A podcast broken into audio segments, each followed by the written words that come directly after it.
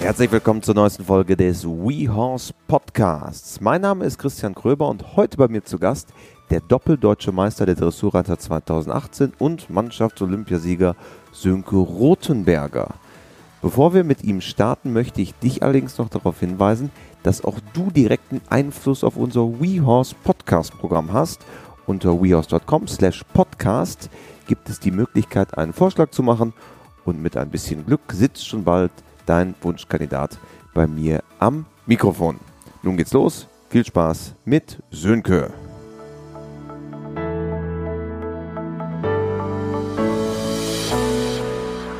Heute im WeHorse Podcast, ich freue mich ganz besonders, Sönke Rothenberger. Ja, vielen Dank, dass ich dabei sein darf.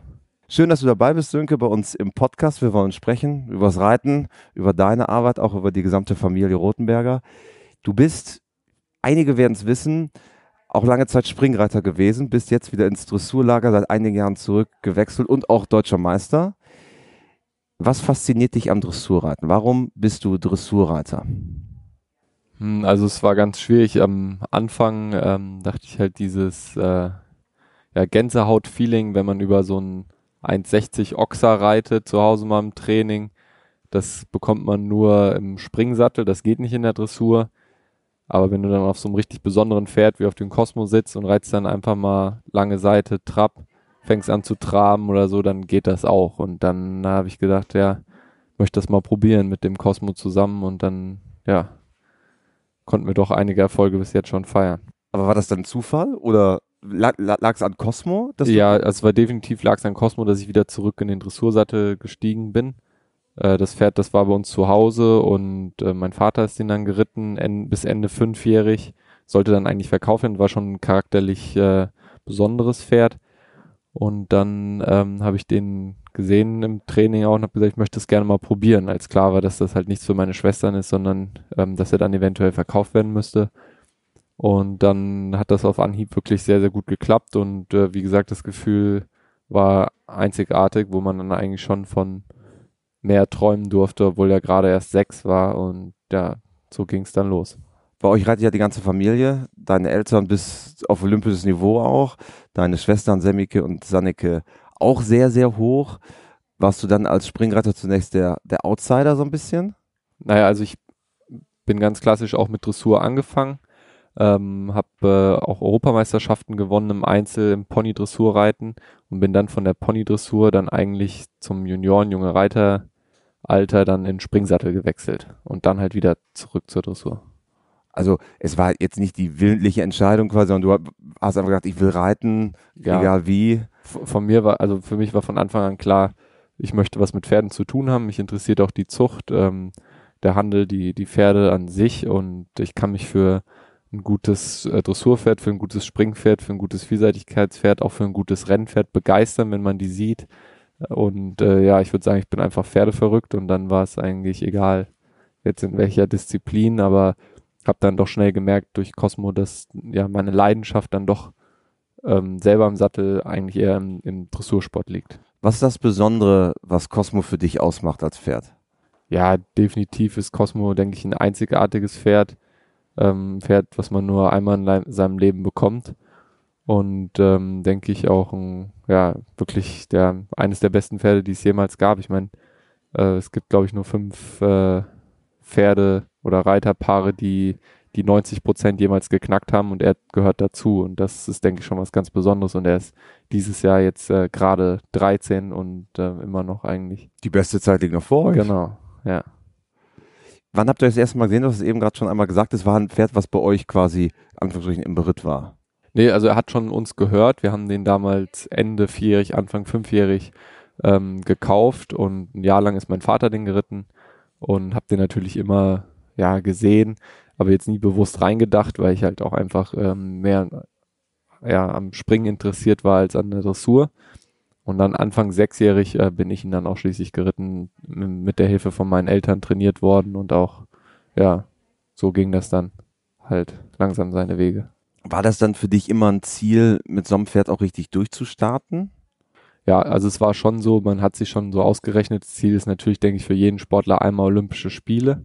Und man konnte dann schon vom Alter her sagen, gut, es ist knapp, aber es könnte eventuell klappen, dass er halt ähm, dass wir uns für Rio qualifizieren. Und da war auch eigentlich schon fest mein Ziel von Anfang an, ähm, ja, mal mit ihm Olympische Spiele zu reiten.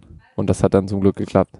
Wie, wie ist das Gefühl, wenn man dann dazu ja auch noch wirklich als mit Abstand der Jüngste in dem Team, so ein bisschen der, der, der Newcomer zu sein? Wie ist das dann in diesen ganz großen Sport auf einmal auch in dieser Schnelligkeit, wie du reingekommen bist, hineinzustoßen? Ja, es war, denke ich, schon was Besonderes. Wir sind, glaube ich, ähm, ja, oder wir waren das jüngste Pferd-Reiter-Kombination, die jemals eine Goldmedaille gewonnen hat, ähm, weil Cosmo damals gerade neun war und ich war äh, noch 20, noch keine 21. Und ähm, ja, das war schon was Besonderes und ist es, denke ich, immer noch. Und wir, ja, es war trotzdem einfach eine schöne Zeit damals und ist es immer noch mit diesem Pferd äh, auf Turnieren zu sein und zu wissen, wenn alles gut klappt, dass man gewinnt, weil es einfach so viel Qualität in diesem Pferd steckt wie reagieren da so die Kollegen, wenn du so als 20-Jähriger da aufschlägst? Weil da sind ja schon die ganzen Granden mit auf dem Team gewesen. Gut, jetzt kommst du aus einer Familie, die auch sehr, sehr eng im Pferdesport verwurzelt ist. Aber sagen die, äh, Jungspund, was machst du hier? Oder wird man dann herzlich aufgenommen? Ja gut, am Anfang ist natürlich immer der Zweifel groß. Es gibt dann wenig äh, Leute, die dann an einem glauben und sagen, hier, das ist wirklich realisierbar, vereinzelt. Ähm, die Fachleute wissen dann schon, oder als sie das Pferd gesehen haben, dann siebenjährig mit mir im junge Reiterbereich, gesagt haben, hier, nee, das ist ein absolutes Weltpferd, das könnte klappen und wir haben da schon immer fest dran geglaubt. Aber es gab natürlich viele Leute, die gesagt haben, nee, also gutes Pferd, aber so für ganz oben reicht es nicht. Und ähm, denke ich, spätestens seitdem er seinen ersten Grand Prix äh, gegangen ist und direkt, glaube ich, über weit über 77, 78 Prozent hatte. Weißt du noch, wo das war? In Perl. Ja. ja. Perl Borg. Genau. Und dann ähm, spätestens da wusste, glaube ich, jeder, ähm, ja, dass wir es ernst meinen und dass mit uns zu rechnen ist. Quasi Zeichen auf Angriff. Ja, genau. Sind danach auch dann Begehrlichkeiten aufgekommen, weil so ein Pferd in der Geschwindigkeit auf die große Bühne auch zu kommen, mit, mit ja. dir als Reiter, ist ja auch in einem Sport, der gerade ganz oben auch, wo auch Geld ein Thema ja. ist.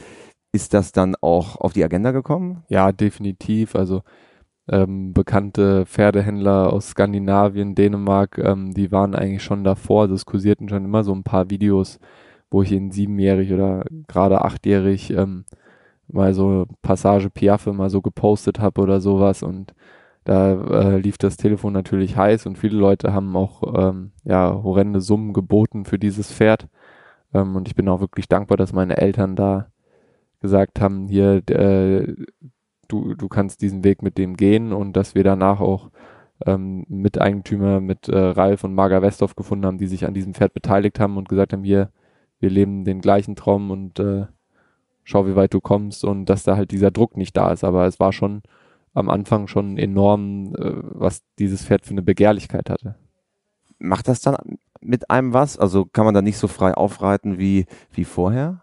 Ja gut, man, man bekommt das natürlich mit äh, was, was, was für Pferde gezahlt wird und was, äh, wir haben nie gesagt, dass er zu Verkauf ist, aber was dann Leute für Zahlen um sich rumwerfen, ähm, so nach dem Motto, ja, füll den Check mal aus, was du haben möchtest und sowas, da war, das war schon enorm, als er sein Louis d'Or da gewonnen hatte in, in Hagen zum Beispiel.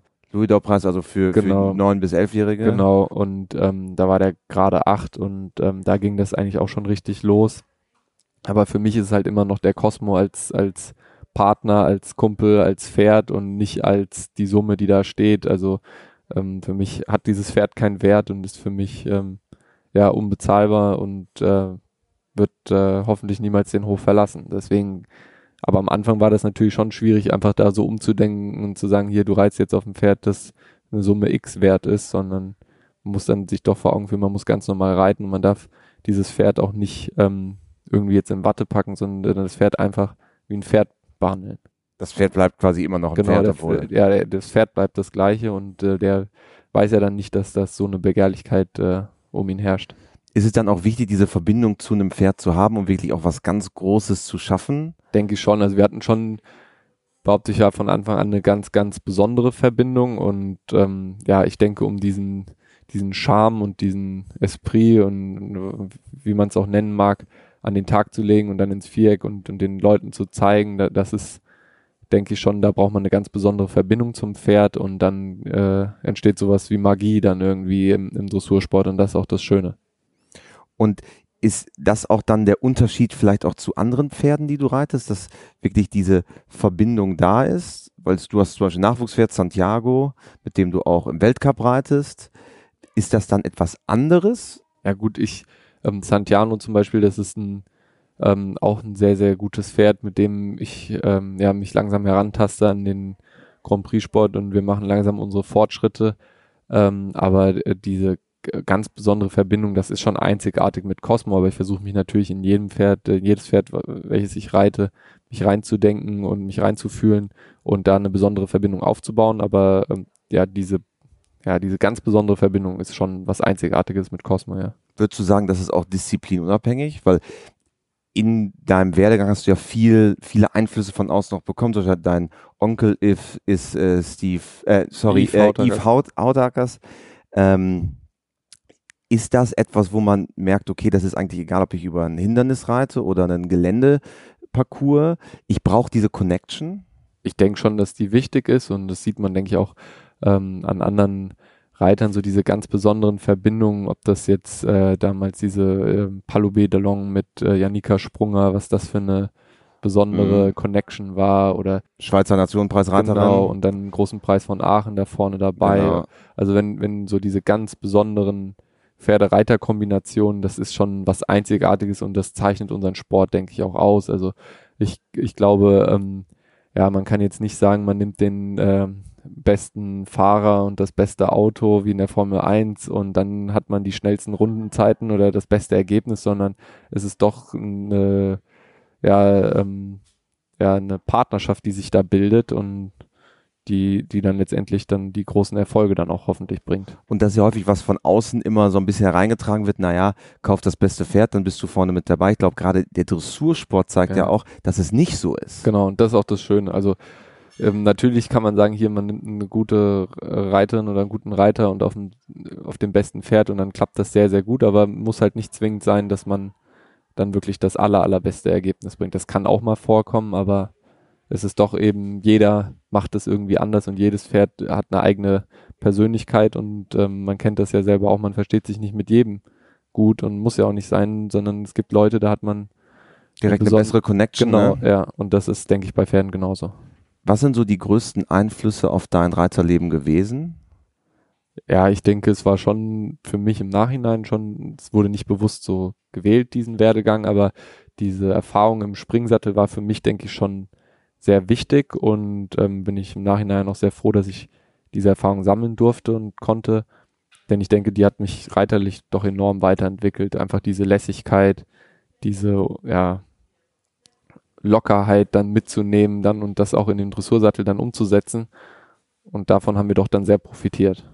Und diese Lässigkeit, Lässigkeit finde ich, sieht man auch ganz häufig, wenn, wenn du mit Cosmo im Viereck bist, denn häufig, wenn, wenn mal ein Fehlerchen passiert, geht ihr, gehst du einfach drüber hinweg und reitest weiter und das Gefühl, ihr wollt euch einfach immer weiter verbessern und danach, beim nächsten Mal merkt man schon, ihr habt daran gearbeitet und jetzt klappt es auch besser. Ja, das ist natürlich das Ziel. Das ist die Idealvorstellung, ja. Ja, ja genau, aber ähm, also Fehler, die passieren immer wieder und ähm, denke, die wenigsten Leute schaffen es immer, eine fehlerfreie Runde hinzulegen und es gibt immer was auszusetzen. Bis jetzt ist noch keiner 100% geritten. Ähm, aber ja, gut, ähm, ja, ich denke, man darf es auch nicht zu ernst nehmen, weil diese Verkniffenheit, Verbissenheit, die sieht man dann auch und dann geht halt dieser besondere Charme auch irgendwie verloren. Und die Leichtigkeit dabei, ja. ne? Ich denke, das Wichtige ist, dass halt auch die Pferde, vor allem im Dressursport, es kann natürlich, kann man sehr gut kontrollieren alles und sehr gut üben zu Hause und alles nochmal üben, die Prüfung nochmal durchreiten. Aber wenn jeder Tritt irgendwie kontrolliert ist und ähm, ja nicht mehr frei lässig vom Pferd ausgeht, dann ist es auch nicht mehr so schön. Dann bin ich eher der Meinung, wenn mal ein kleiner Fehler passiert, aber diese, die Grundqualität ist einfach besser da oder ist noch präsenter, dann ist es einfach noch ein Stückchen schöner, finde ich. Was waren so die dressursportlichen Einflüsse? Also du hast gesagt, die Lässigkeit kommt so aus dem Springsattel noch und auch ja. Dinge nicht zu schwer zu nehmen ja. für sich selber. Auf der Dressurseite, äh, auf der Dressurseite, was sind da so die Einflüsse? Ja, dein, dein Vater? Ja, meine Eltern beide, denke ja. ich. Ähm, damals mein Vater auch, äh, meine Mutter auch viel mit dem äh, Dr. Josef Neckermann trainiert und, und diese Korrektheit und äh, diese Kleinigkeiten halt, dass man halt mit dem zum Beispiel beim Einreiten halten, grüßen. Das, ähm, dafür braucht man überhaupt keine Qualität beim Pferd, äh, sondern es ist einfach nur Übungssache, dass man reinkommt, still steht, dass das Pferd parallel steht und fleißig wegtrabt.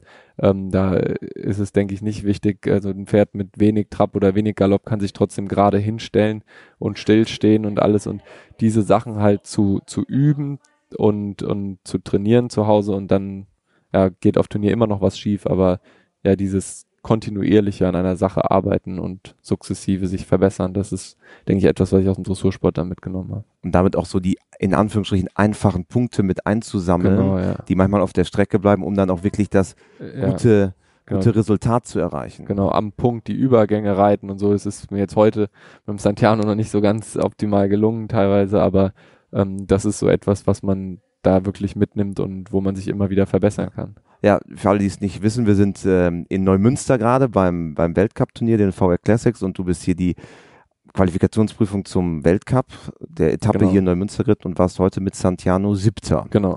Und wir haben eben schon einmal drüber gesprochen.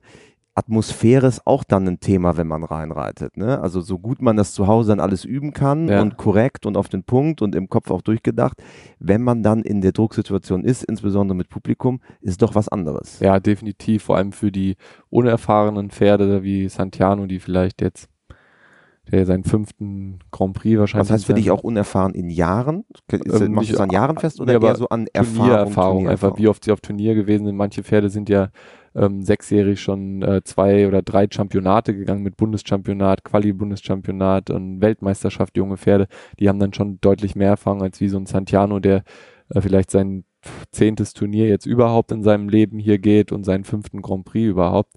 Ähm, wahrscheinlich sind es noch weniger. Aber ähm, da merkt man halt dann schon einfach, äh, wenn dann halt so ein bisschen Nervosität aufkommt und diese, ja, diese äußerlichen Einwirkungen, dieses Genuschel vom, vom Zuschauer und äh, das bekommt man hier natürlich in dieser Halle enorm mit und auch diese große Leinwand, die da in der Mitte hängt, das ist natürlich schon für ein unerfahrenes Pferd schon ähm, ja etwas schwierigere Rahmenbedingungen. Aber wir werden dadurch nur stärker und äh, wir lernen davon nur. Aber ist es auch etwas, was du magst, also vor großem Publikum zu reiten, noch so ein bisschen im Mittelpunkt zu stehen, oder ist das so das Übel, was so mit dabei Ja, ich glaube, am, am liebsten trainiere ich einfach meine Pferde zu Hause und merke vor allem beim jungen Pferd, wenn man Fortschritte macht oder beim älteren Pferd, wenn man diese kleinen Punkte, wie du auch schon gerade sagtest, schon äh, verbessert und dann beim nächsten Mal merkt man, wow, das ging jetzt heute richtig gut, man hat richtig was erreicht, das ist etwas, wofür ich es eigentlich mache und ähm, aber natürlich ähm, reitet sich schöner vom vollen Publikum, als wenn da nur drei Leute auf, dem, auf einer Bank sitzen und zuschauen. Also wenn man auf Turnier fährt und, und die Ränge sind voll und das Publikum ist sehr einfühlsam und, und merkt auch, wann, wann etwas richtig guter war und feiert das dann auch, das ist natürlich schon was Besonderes. Und am Ende ist dann die Arbeit zu Hause, die, die Basis und das Endprodukt. Genau, ja ist dann das, was auf dem Turnier passiert. Genau. Also zu Hause ist jeder Weltmeister, aber es dann genau. wirklich auf Turnier dann ähm, ja abzuliefern ist noch, noch mal eine ganz Ja, da war wahrscheinlich jeder Zuhörer schon mal genau. gefühlt ja. bei, bei Olympia. Ja. Du hast eben gesagt, dass eigentlich der Weg für euch, also Cosmo und dich, er ist jetzt 13 Jahre alt, auf jeden Fall noch ein paar Jahre weitergeht. Wo ist denn das Limit oder gibt es kein Limit?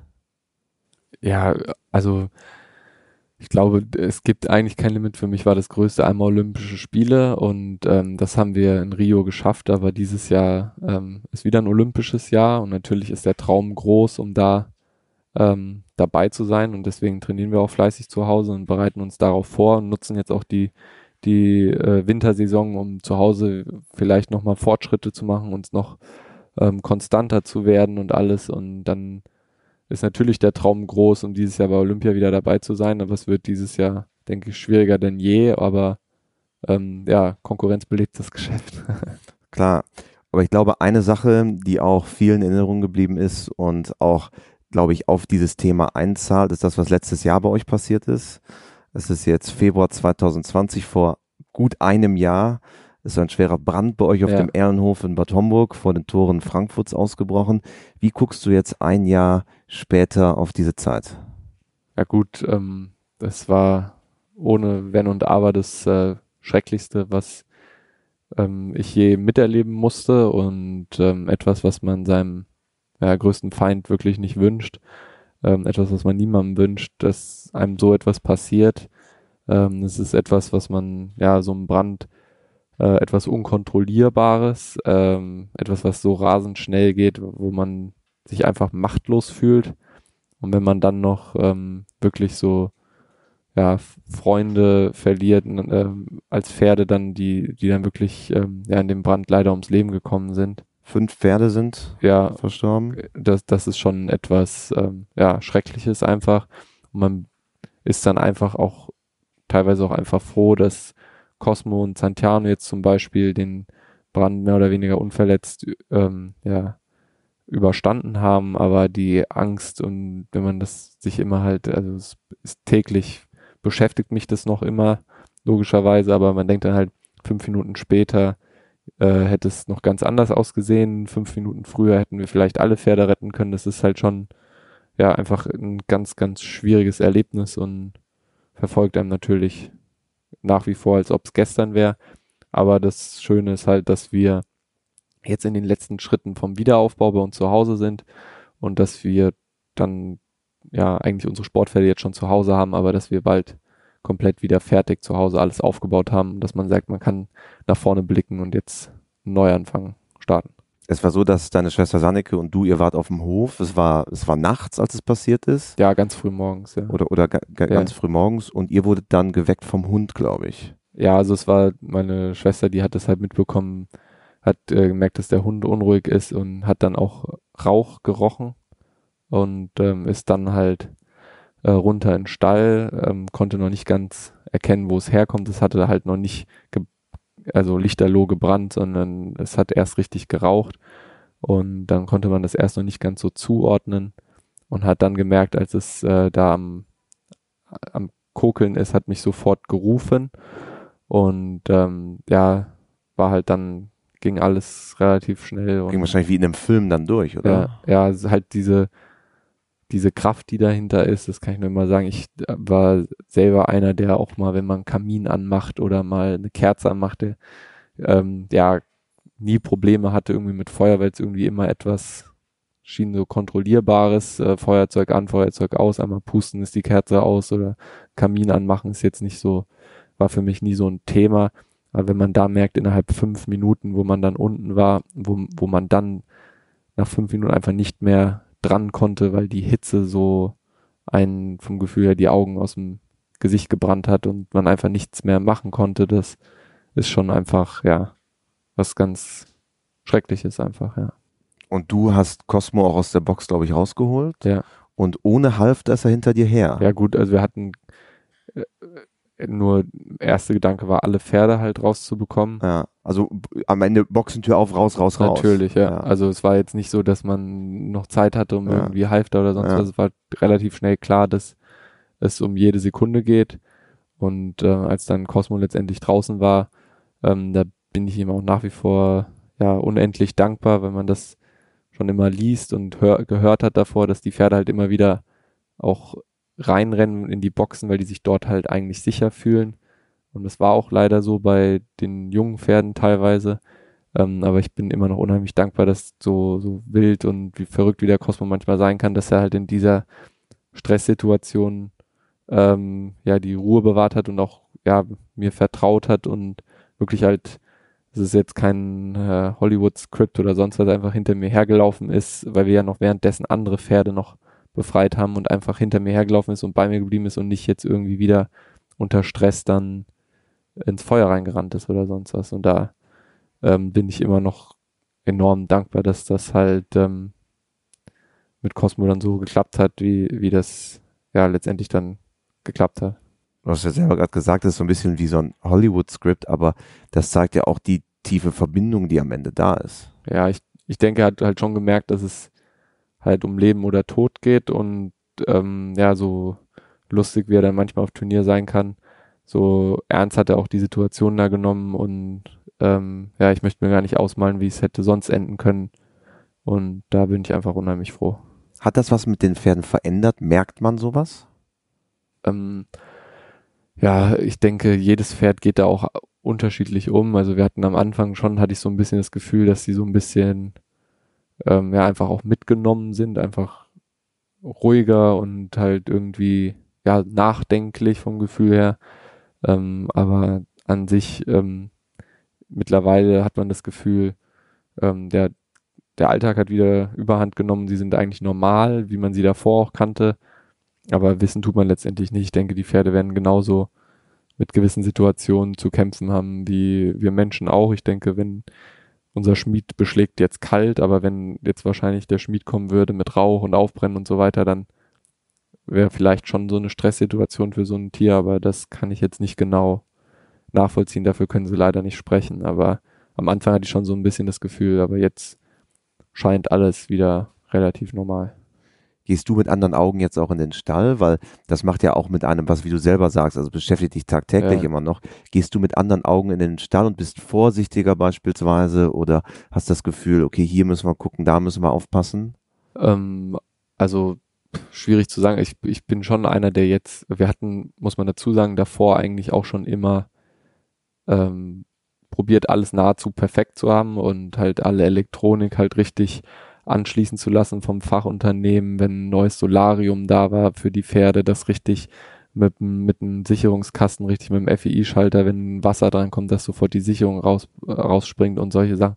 Also haben wir schon immer alles probiert, richtig professionell zu machen, aber ähm, ja, ist halt schwierig in einem Stall mit Heu und Stroh und so weiter. Das brennt natürlich extrem gut, aber man ist halt einfach sensibilisiert für solche Sachen. Man weiß jetzt immer, wenn man irgendwo hinkommt, sieht man äh, Feuerwehrschläuche oder ein, ähm, oder ein äh, Feuerlöscher an der Wand hängen. Man ist einfach sensibilisiert für solche, für solche Sachen. Ähm, und ha wir haben jetzt schon alles, äh, alle Erfahrungen, die wir irgendwie von Profis dann halt mitnehmen konnten, haben wir auch jetzt verwirklicht in, in dem neuen Stall, dass wir halt alle Sicherheitsvorkehrungen, die man jetzt nach heutigen Standards treffen kann, haben wir auch getroffen und haben da sehr viel in Infrastruktur und, und Sicherheitsaspekte investiert. Aber wenn so richtig zu 100 Prozent kann man, glaube ich, nie geschützt sein im Stall, weil halt wegen diesem ganzen Späne und Stroh, ähm, worauf die Pferde halt stehen. Aber ähm, ja, man versucht natürlich alles, was irgendwie geht. Was war es dann ganz genau, was den Brand ausgelöst hat? Kann man das ähm, zurückverfolgen, wirklich aufs, aufs kleinste Detail? Ganz, ganz schwierig, weil halt wirklich es so verbrannt war, dass man halt wirklich schwierig nachvollziehen kann, woher fängt, wo, wo fängt's an, ob jetzt, natürlich gehen die Sicherungen raus, wenn es brennt, aber sind die Sicherungen erst rausgesprungen und dann hat's einen Kurzschluss ausgelöst und hat's dann gebrannt oder wo halt das äh, Ei- oder Huhn-Prinzip, ja. halt wo fängt's an und ähm, die Vermutung liegt aber nahe, dass es halt an der Waschmaschine anfing, dass es ein technischer Defekt war an der Waschmaschine. Ähm, aber ist auch irgendwie für mich jetzt schwierig nachzuvollziehen, weil die Waschmaschine morgens früh natürlich nicht in Betrieb war. Ah. Aber das kann natürlich, ob das jetzt an den Akkus von den Schermaschinen, die dann eventuell mal runtergefallen sind und dann angefangen haben, irgendwie. Am Ende quasi eine Kleinigkeit, die sie ja, irgendwie ausgelöst man hat. Man weiß es nicht zu 100 Prozent, aber die Vermutung liegt nahe, dass es an der Waschmaschine lag. Und in der Presse hat man auch gelesen, es war einer der größten Feuerwehreinsätze in Bad Homburg in den letzten Jahren auch. Also sind dann wirklich riesige Löschzüge auch angekommen und ja. es wurde auch sehr, sehr lange gelöscht. Es hat alles sehr, sehr lange gedauert. Mhm. Ja, doch, es war schon ein Rieseneinsatz. Und ähm, da kann man nur froh sein, dass man in so einem gut organisierten Land, sage ich jetzt mal, wie Deutschland lebt, wo, wo halt alles ähm, ja genau geplant ist für diese äußersten Situationen. Da gilt auch ein Riesendank an die Feuerwehr, wie strukturiert und wie ja gewiss professionell, ne? professionell, die einfach mit genau mit dieser Sache halt umgegangen sind und wie schnell da ähm, Unterstützung aus unterschiedlichen Regionen, ich glaube bis Wiesbaden und, und Limburg waren äh, Löschfahrzeuge da, wenn ich mich recht entsinne und ähm, ja, Feuerwehrmänner, also das war wirklich ein Rieseneinsatz und ja, man möchte sich nicht ausmalen, wie es jetzt irgendwie, wenn man in einem ja wenigem strukturierten Land, äh, wo, wenn das passiert wäre, wie, wie das dann ausgegangen wäre. Also es ging schon relativ, relativ schnell, bis die Feuerwehrleute da waren und, und angefangen haben zu löschen und zu helfen. Und deine Schwester und du, ihr standet dann quasi draußen vor dem Stall mit den Pferden und habt das habt's brennen sehen oder seid ihr dann auf eine Wiese gelaufen? Na, also die erstmal die ganzen Pferde rausgelassen, ja. wo es ging und dann muss man nach und nach halt die Pferde ähm, einfangen und äh, irgendwie halt probieren, ein bisschen Ordnung reinzubekommen mhm. und äh, halt äh, in Boxen äh, abholen lassen von benachbarten Stallungen oder halt erstmal probieren, da ein bisschen Ordnung reinzubekommen.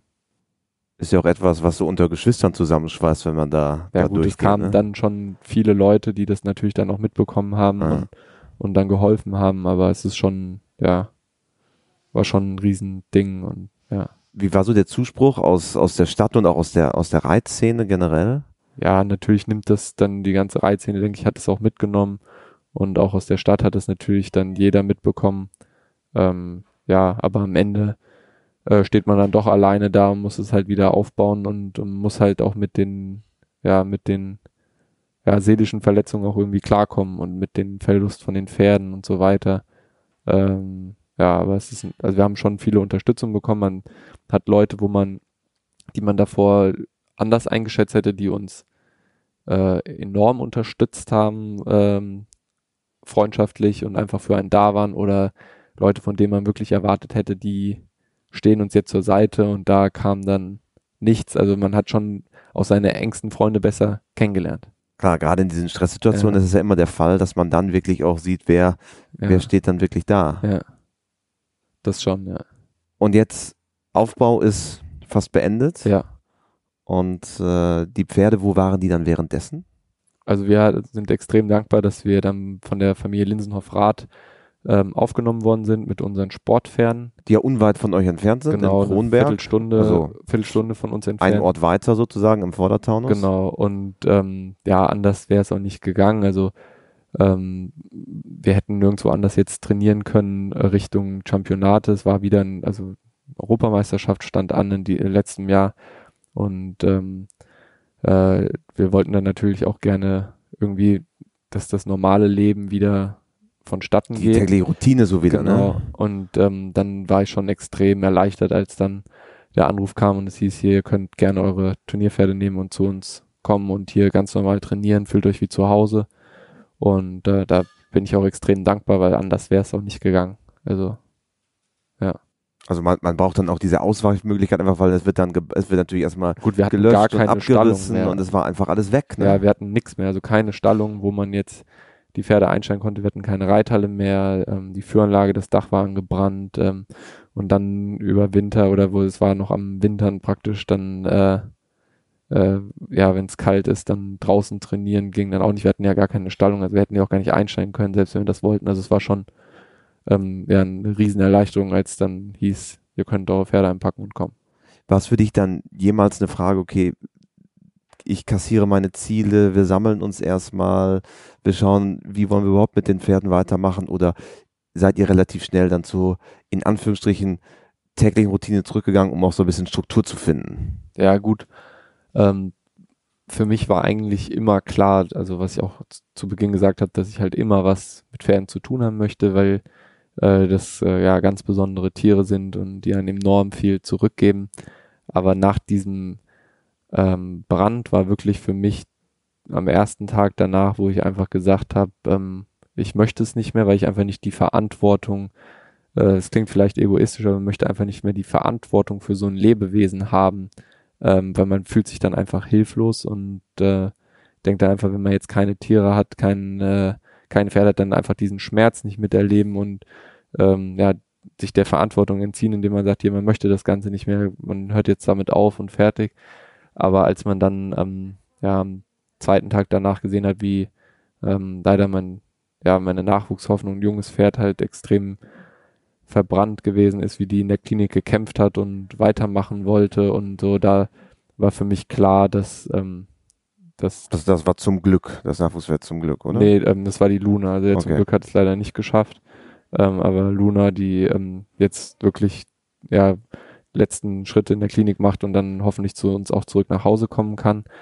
Ähm, als man gesehen hat, wie die gekämpft hat, da habe ich gesagt, das ist man auch den Pferden schuldig und man macht weiter und äh, baut es wieder auf und äh, weil die Pferde einen doch so viel zurückgeben, was man halt äh, sonst nicht bekommt und was einem wirklich verloren geht, wenn man keine Pferde oder keine Tiere mehr hat. Also das gibt einem dann auch am Ende Kraft, Ja, weiterzumachen. Und dann, als es dann weiterging, da- dann war halt schon für mich halt, ähm, es ging den Pferden, denke ich, auch so, das konnte man sehen, wenn man halt in diesen geregelten Tagesablauf kommt, ähm, ja, verdrängt man das Ganze so ein bisschen und, und kann auch wieder den Kopf so ein bisschen frei bekommen und einfach das machen, was man sonst auch machen würde. Einfach sein Pferd trainieren, morgens zu den Pferd gehen, reiten und einfach Zeit verbringen mit den Pferden im Stall. Und das war so die erste Woche so ein bisschen zu Hause schwierig. Ähm, ähm, ja, nach dem Brand und dann, als das dann letztendlich auf dem Schafhof dann diese tägliche Routine wieder reinkam, äh, fiel es mir doch deutlich leichter, um ja normal, sage ich jetzt mal, relativ normal wieder weiterzumachen. Um das dann auch irgendwie in Kraft ja. zu verwandeln, um nach vorne zu gucken, genau, oder? Ja. Sehr gut. Und die, die, die Verbindung mit, mit Cosmo, die euch jetzt ja auch quasi weiter begleitet, das Ziel dieses Jahr ganz klar Tokio. Ja, das wäre natürlich ein Traum, wenn wir das dort hinschaffen würden und daran trainieren wir und arbeiten wir auch und dann müssen wir mal schauen. Und dann natürlich auch im Einzel ja, am liebsten schon. Was Schönes erst, erreichen. Ja, ich denke, Deutschland äh, als Nation ist so, so stark aufgestellt dieses Jahr, ähm, dass es erstmal gilt, halt ähm, seine Position zu verteidigen oder ins Team zu kommen ähm, in, in Deutschland und dann ähm, ja, schauen wir weiter. Ein Schritt nach dem anderen. Erstmal gehen die Qualifikationsturniere demnächst in der Freilandsaison los. Das ist auch noch ein bisschen hin. Ähm, und dann muss man von Turnier zu Turnier oder eigentlich von Prüfung zu Prüfung ähm, dran arbeiten und äh, es passiert noch immer so viel, sind noch eigentlich so früh im Jahr, ähm, dass äh, man kennt das aus den vergangenen Jahren immer vor dem Championat sieht es immer dann anders aus als ähm, die Leute, die dann wirklich hinfahren. Also man muss, denke ich, einfach ruhig bleiben und an sich selber arbeiten und ähm, mit seinem Pferd in Ruhe trainieren. Großartig. Am Ende eines jeden WeHouse Podcasts, lieber Sönke, haben wir natürlich auch für dich die vier klassischen WeHouse-Fragen. Okay. Da du ja mir eben schon gestanden hast, dass du auch WeHouse Podcasts schon gehört hast, ja. kennst du sie vielleicht. Nichtsdestotrotz ist dann Frage Nummer eins, hast du ein Motto, nach dem du lebst? Oh, ein Motto wahrscheinlich nicht, aber so ein paar Sprichwörter, die man sich nimmt, mitnimmt, ist zum Beispiel, ja, man sollte das Leben nicht so ernst nehmen, sonst kommt man nicht lebend raus. Ähm, solche. ähm, nee, aber es, ja, danach versuche ich so ein bisschen zu leben und ähm, ja, aber so ein konkretes Motto nach Take dem, it easy. Ja, genau, aber ja. Dann Nummer zwei, gibt es einen Menschen, der dich auch im Hinblick auf die Pferde besonders geprägt hat? Ja, ich denke, das war mein Großvater aus den Niederlanden, der Vater von meiner Mutter. Ähm, ähm, der hatte schon eine enorme Passion auch für die Zucht und für die ähm, für junge Pferde. Und das habe ich, äh, denke ich, schon von ihm so ein bisschen vorgelebt bekommen. Und äh, wir haben jetzt selber auch ein paar junge Pferde zu Hause und ja, aber auch meine Eltern. Und ähm, ja, denke ich schon, von der ganzen Familie, denke ich, wurde ich schon enorm geprägt, was Pferde angeht. Ich habe gelesen, dass das Traumpferd, das du gerne mal reiten würdest, ist American Pharaoh. Ja, genau, American Pharaoh, das Rennpferd finde ich schon, äh, war schon beeindruckend, das Pferd, wie er damals den äh, Triple Crown gewonnen hat und äh, das Rennen danach auch noch. Ähm, aber auf dem würde ich wahrscheinlich nicht unbedingt gerne drauf sitzen. Es gibt dann andere Pferde, die ich dann ähm, ja schon eher gerne hätte reiten wollen ob das jetzt mal ein Hickstead von Eric Lamar's gewesen ist. Ähm, ja, es gibt viele Pferde, wo man einfach sagt, da würde man viel für geben, um den einmal zu reiten. Dann Frage Nummer drei. Wenn du Reitern oder Pferdemenschen eine Sache im Umgang mit ihren Pferden auf den Weg geben könntest, was wäre es? Ich denke, immer fair zum Pferd sein. Das ist etwas, was ich den äh, äh, Leuten mitgeben möchte, ist das halt äh, fairen Umgang mit, mit dem Pferd, dass man verständlich mit seinem Pferd trainiert, dass das Pferd auch eine reelle Chance hat, um zu verstehen, was der Reiter von dem Pferd möchte. Das ist halt manchmal ähm, sitzt man da am Viereckrand und schaut dann anderen Leuten beim Reiten zu und denkt dann, ich verstehe selber als Mensch jetzt von der Seitenlinie gar nicht, was, was möchte der Reiter eigentlich gerade von seinem Pferd und so kommt es dann auch beim Pferd an und man kann seine Pferde fördern und auch mal fordern, ähm, denn, aber man muss es halt verständlich machen, dass die Pferde auch verstehen, wo die Reise halt hingeht und dass sie eine Chance haben, um es richtig zu machen. Und zum Abschluss vervollständige bitte diesen Satz. Pferde sind für mich. Mein Leben. Wunderbar. Ich glaube, mehr kann man dazu gar nicht sagen. Eine beeindruckende Geschichte, auch insbesondere mit Kosmos, äh, Cosmo und mit dem, äh, mit dem Brand. Und wir drücken natürlich die Daumen für alle weiteren Aufgaben und vielen Dank. Vielen Dank. Rotenberger. Dankeschön. Wir würden uns extrem freuen, wenn dir dieser Podcast gefallen hat und wenn du eine Bewertung abgeben würdest für uns auf den bewährten Podcast-Plattformen oder auch auf Trustpilot.